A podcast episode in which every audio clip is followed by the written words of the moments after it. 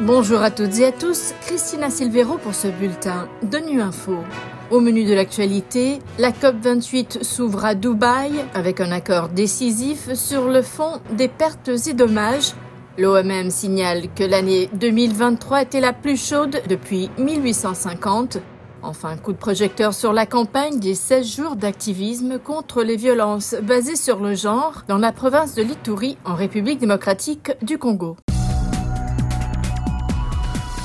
Les délégués réunis à Dubaï pour la conférence des Nations Unies sur le climat, la COP28, ont finalisé ce jeudi la mise en œuvre d'un fonds qui aiderait à indemniser les pays vulnérables face aux pertes et préjudices causés par le changement climatique.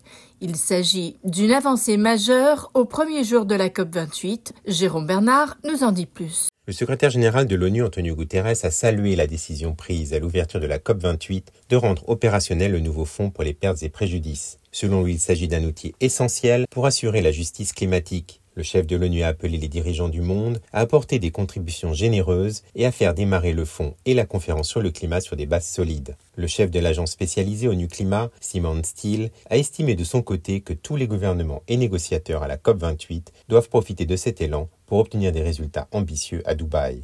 Le Fonds pour les pertes et préjudices est une demande de longue date des pays en développement, en première ligne du changement climatique et confrontés au coût des ravages causés par des phénomènes météorologiques extrêmes toujours plus nombreux, tels que la sécheresse, les inondations et la montée des eaux. Après plusieurs années d'intenses négociations, les pays développés ont exprimé leur soutien à la nécessité de créer ce fonds l'année dernière lors de la COP27 à Sharm el-Sheikh en Égypte. Ce jeudi, à l'ouverture de la COP28, plusieurs pays ont promis de contribuer à ce fonds.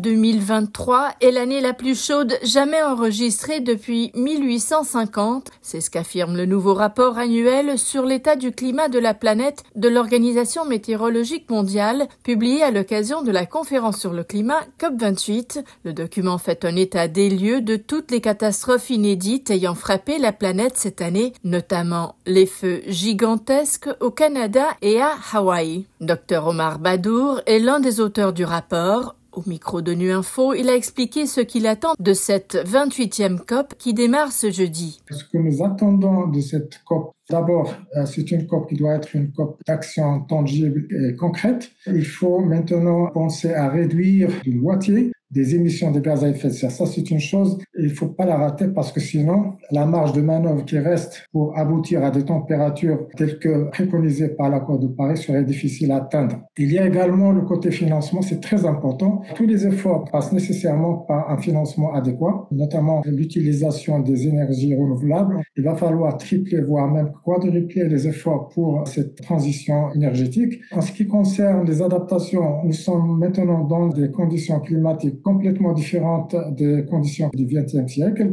plus affrontées à des extrêmes climatiques mortels. Il faut protéger les populations contre ces événements extrêmes, les vagues de chaleur, les inondations, avec des systèmes d'alerte très performants.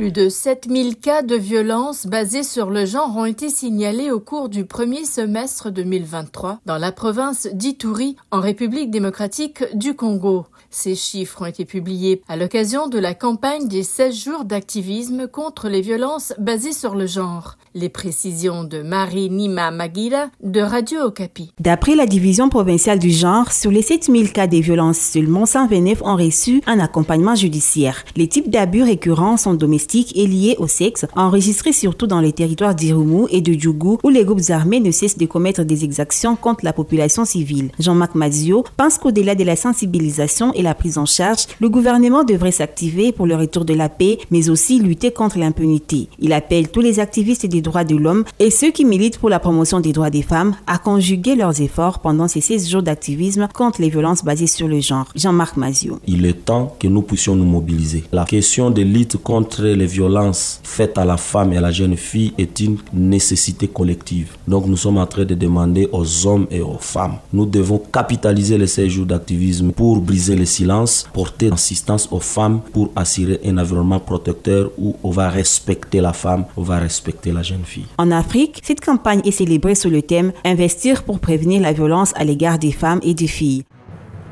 Voilà, fin de ce bulletin de Nu Info. Merci de votre fidélité. À bientôt.